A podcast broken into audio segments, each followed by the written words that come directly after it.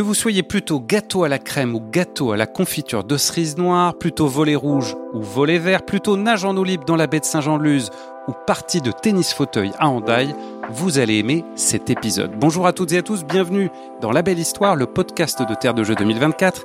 14e épisode aujourd'hui, un épisode un peu spécial. La Belle Histoire est enregistrée au Pays Basque, à Saint-Jean-de-Luz. Saint-Jean-de-Luz, c'est un peu moins de 15 000 habitants, bien davantage l'été.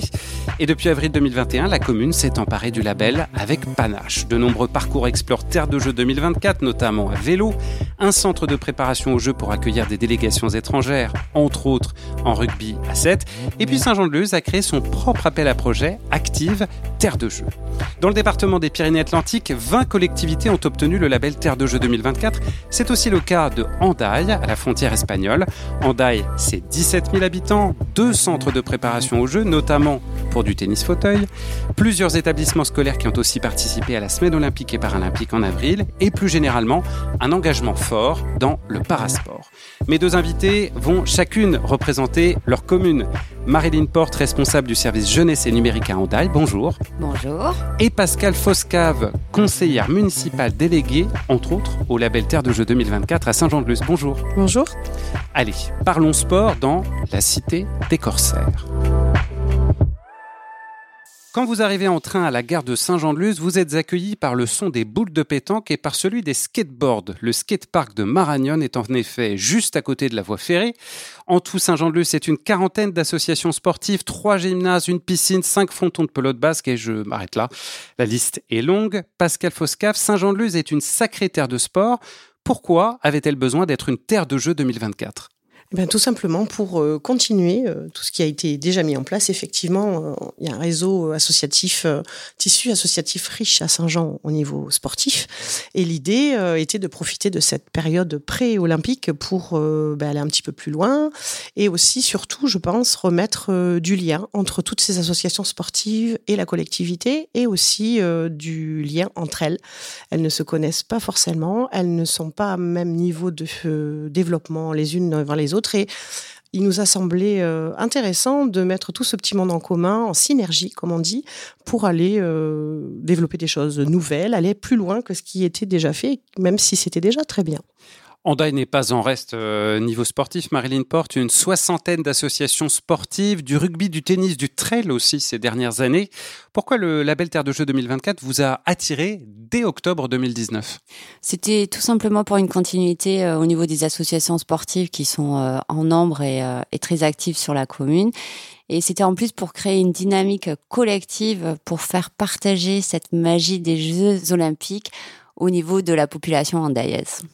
Bah très bien. Alors cet engagement de vos deux communes se concrétise dans les activités du label Explore de Jeux, les centres de préparation aux Jeux, je l'ai dit. Mais avant d'en parler, je voudrais insister sur ce que vous organisez de votre propre initiative. À Hendaye se tiendra par exemple le 28 juin une journée d'initiation centrée sur la pratique parasportive. Une championne sera là, pas n'importe qui.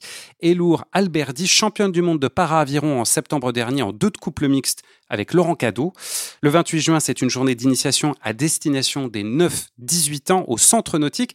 Qu'est-ce qu'on pourra découvrir, pratiquer? Dites-nous tout. Alors, cette journée, ben, il y aura euh, l'initiation à l'aviron de mer, voilà, auprès des jeunes.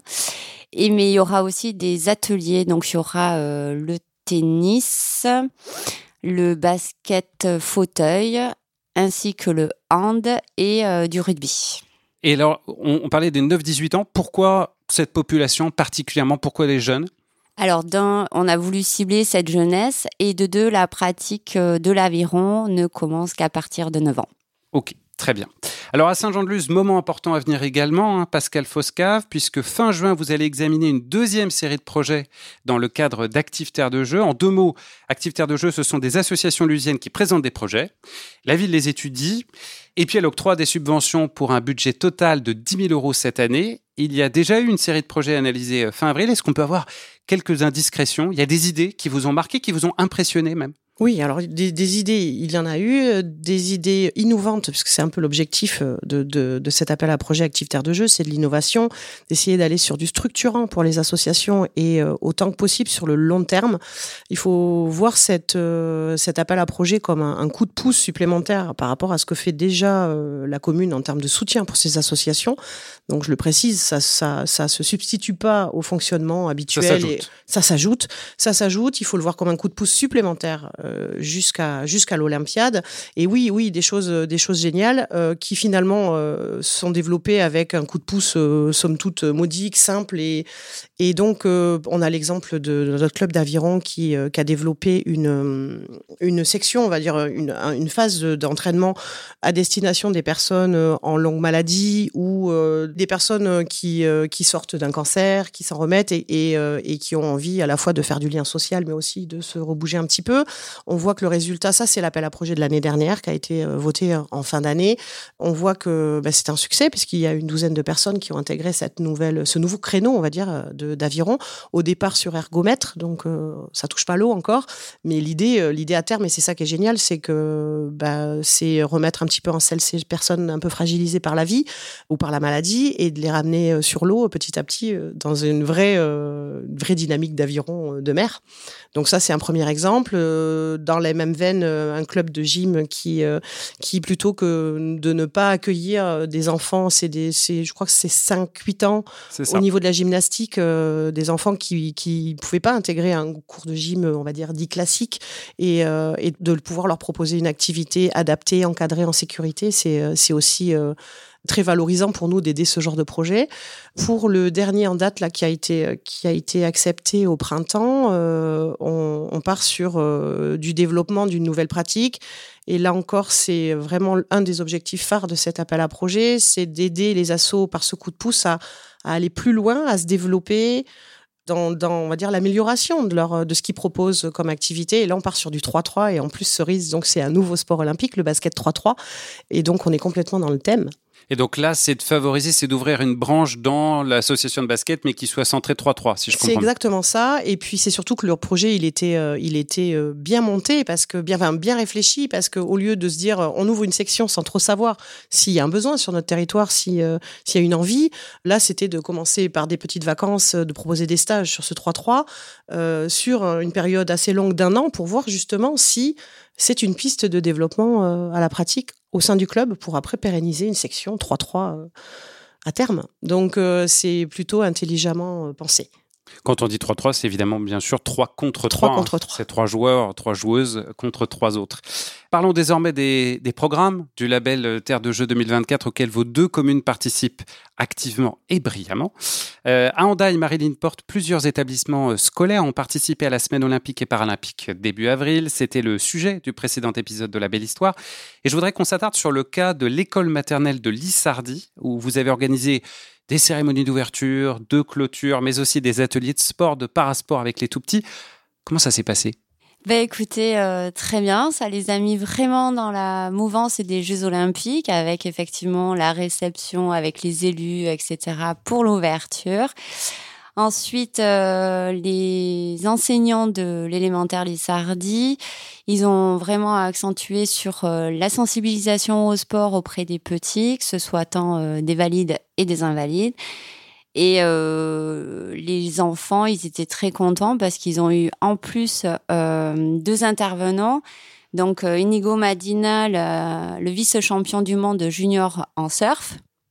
Super. Et Hugo, un footballeur de l'équipe jeune Real Sociedad. Ah oui, donc c'est vraiment très chouette. Après, ils sont très marrants parce qu'ils jouent vraiment le jeu. voilà. Ils, ont joué le jeu, par exemple. Vous avez quelque chose à l'esprit? Non, pas particulièrement après quand on a organisé aussi le forum euh, une sensibilisation un parcours sensibilisation aux personnes handicap lors du forum euh, de la semaine euh, de l'handicap en Daïs qui a lieu au mois de mars effectivement on a vu voilà on avait fait un petit parcours qui mettait le handicap divers et variés donc il y avait les malentendants le fauteuil enfin la mobilité réduite les sourds et muets aussi. Et euh, c'est là qu'on s'aperçoit que c'était euh, magique. Les jeunes, ils y arrivaient. ils arrivaient à, faire tout ça, alors que nous, adultes, on, aura peut-être plus de mal à, à s'y mettre, quoi beaucoup plus en difficulté. Oui, parce que ça me fait rebondir moi euh, sur le sur tout ce qui est dit parce qu'on on a développé, on a c'est pas un axe central, on va dire à Saint-Jean sur dans le cadre de terre de jeu, mais on, s'y intéresse aussi parce que c'est très important euh, tout ce qui est les, les, le sport inclusif. On se rend compte aussi qu'au-delà de la sensibilisation et j'entends euh, oui le, plaisir, on voit les enfants qui font pas de différence et c'est vrai qu'on perd un peu ce, cette candeur quand on, on, grandit et tout ça. C'est ce qui me semble important de préciser aussi, c'est que plus que de sensibiliser et de montrer que ces sports existent, c'est qu'en fait, tout simplement, le plus simple, c'est aussi d'accompagner les clubs à avoir les moyens pour finalement ne pas faire de distinction à l'accueil. C'est-à-dire que tu sois valide ou pas, que les clubs aient les moyens et les capacités d'accueillir tout le monde, pas forcément dans des groupes ou des créneaux spécialisés, mais vraiment dans le cadre d'une activité globale pour tous, en fait. Et je pense que c'est important parce que souvent, le, tout ce qui est autour du para. Enfin, moi, je vois, je suis présidente d'un club de surf aussi, et donc euh, il y a le parasurf, on dit para ou on dit selon le sport. Euh, on, le montre, on essaye de le valoriser pour sensibiliser les gens qui, eux, sont valides. Mais finalement, ce qui est le plus important, c'est de donner les moyens pour que la pratique soit accessible à tous, quelle que soit notre condition physique. C'est ça. Et alors, parfois, c'est des horaires effectivement aménagés, vous le disiez. Parfois, c'est aussi plus d'entraîneurs, d'entraîneuses pour pouvoir accompagner spécifiquement. C'est du matériel aussi. Et tout ça, ça coûte évidemment euh, de l'argent. Marine Porte, je reviens euh, avec vous euh, pour parler centre de préparation au jeu. Deux centres validés par Paris 2024 dans la ville d'Andaille. Au tennis club Andaillais, vous pourrez euh, notamment accueillir des joueurs et joueuses de tennis fauteuil pendant les Jeux. Et au complexe sportif Irandats, j'espère que je le dis bien, des joueurs et joueuses de boccia. C'est une sorte de pétanque handisport qui se joue avec des boules en cuir. Est-ce que vous avez été euh, approché par des délégations étrangères, notamment par rapport à ces installations en handisport alors pour l'instant, on n'a pas eu euh, d'approche euh, de fédération. Par contre, euh, nous avons relancé toutes les fédérations par rapport à ce qui viennent sur sur notre ville.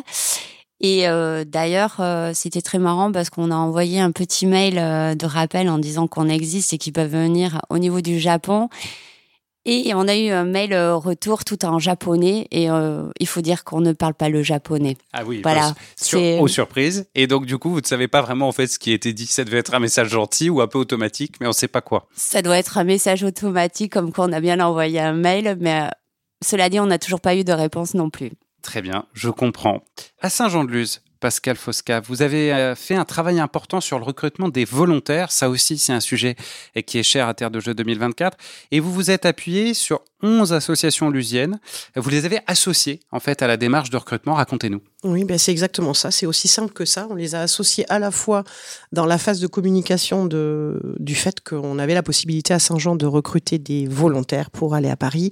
Donc des volontaires, ces volontaires, on les, on, les souhaite euh, issus euh, du mouvement sportif euh, lusien. Donc c'était logique d'associer les assos. Donc en deux temps, bah, associer les assos avec une petite campagne de com et d'image sous forme d'affiches où on a un petit peu mis en scène les dirigeants ou les présidents de club en mode euh, euh, nous avons besoin de vous, prenez le relais et montez à Paris. Et après, bah, la deuxième phase, ça a été de les associer aussi euh, complètement dans la sélection des, personnes, puisqu'on a eu quand même un certain nombre de réponses et on avait un nombre de places limitées, donc on avait dû faire un choix. Et ce choix, il a été fait dans le consensus avec, avec les représentants de ces 11 associations qui ont bien voulu euh, participer. avec nous. Et, c'est, c'est, ça a plutôt bien fonctionné et c'est exactement ce qu'on voulait, puisque Terre de Jeu à Saint-Jean, on voulait que ça soit un moyen de mettre tout le monde en synergie. Ça a plutôt bien marché. Combien de volontaires recrutés? Vous vous en souvenez à peu près? Sept. Parce qu'il fallait, alors il y avait aussi, euh, et c'est bien normal, euh, la parité donc euh, du coup voilà. Donc euh, on a essayé. Alors on a eu plus de, de, candidatures féminines que masculines. C'est souvent le cas avec les choses bénévoles. C'est bizarre. C'est bizarre. Hein moi aussi je trouve ça très bizarre.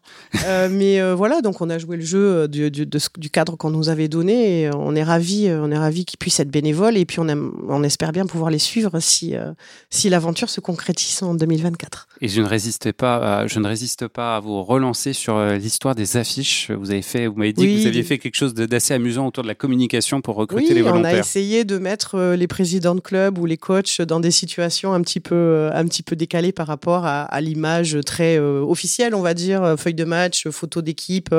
Non, on retrouve bah, des présidents dans le contexte ou dans le contexte de leur pratique ou, par exemple, un, président de club de foot qui lave les maillots de son équipe. Lui-même, bah voilà, c'est pas mal ça. Après match, du coup, alors donc en plus, voilà. Non, non, là, il est ce qu'on appelle mettre les mains dans le cambouis, vraiment. Enfin, je voudrais mettre un, coup de projecteur sur le travail réalisé par Saint-Jean-de-Luz au niveau d'Explore Terre de Jeux 2024. Explore Terre de Jeux, c'est cette carte interactive des parcours sportifs partout en France. Aujourd'hui, on a atteint le millier. Eh bien, Saint-Jean-de-Luz en a répertorié déjà plusieurs et il y en a pour tous les goûts, course à pied, cyclisme ou nage en eau libre ou bien les trois si vous êtes amateur de triathlon.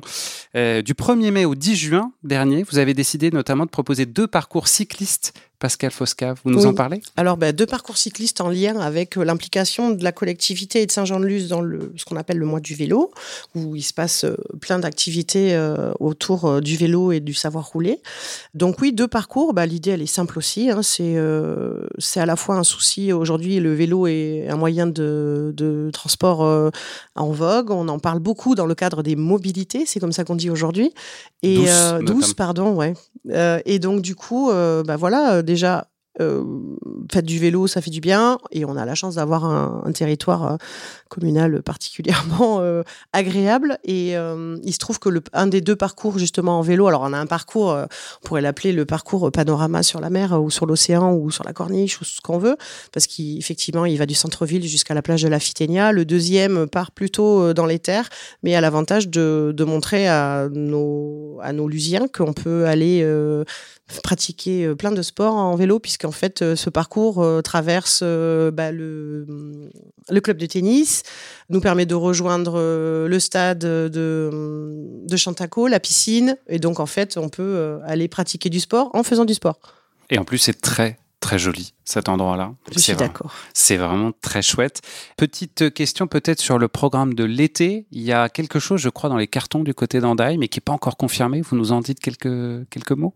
Ouais, bah, il y a les soirées mousse déjà. Donc les soirées mousse, initialement, c'est fait pour les jeunes. Donc euh, comme ça s'appelle, hein, c'est euh, exclusif pour les jeunes.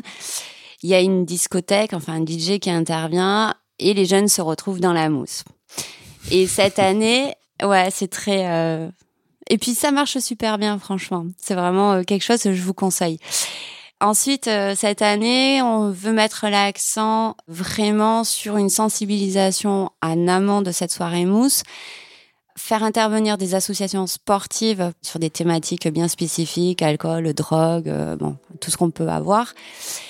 Et donc euh, là, on aurait une intervention, enfin on attend une confirmation et la date surtout d'un joueur de basket qui nous ferait l'honneur de venir sur Handaï. Voilà. Magnifique. Et eh ben on va s'arrêter là. Bravo à toutes les deux euh, pour votre engagement avec le label Terre de Jeux 2024, toutes les deux Pascal et Marilyn, et toutes les deux, les deux communes.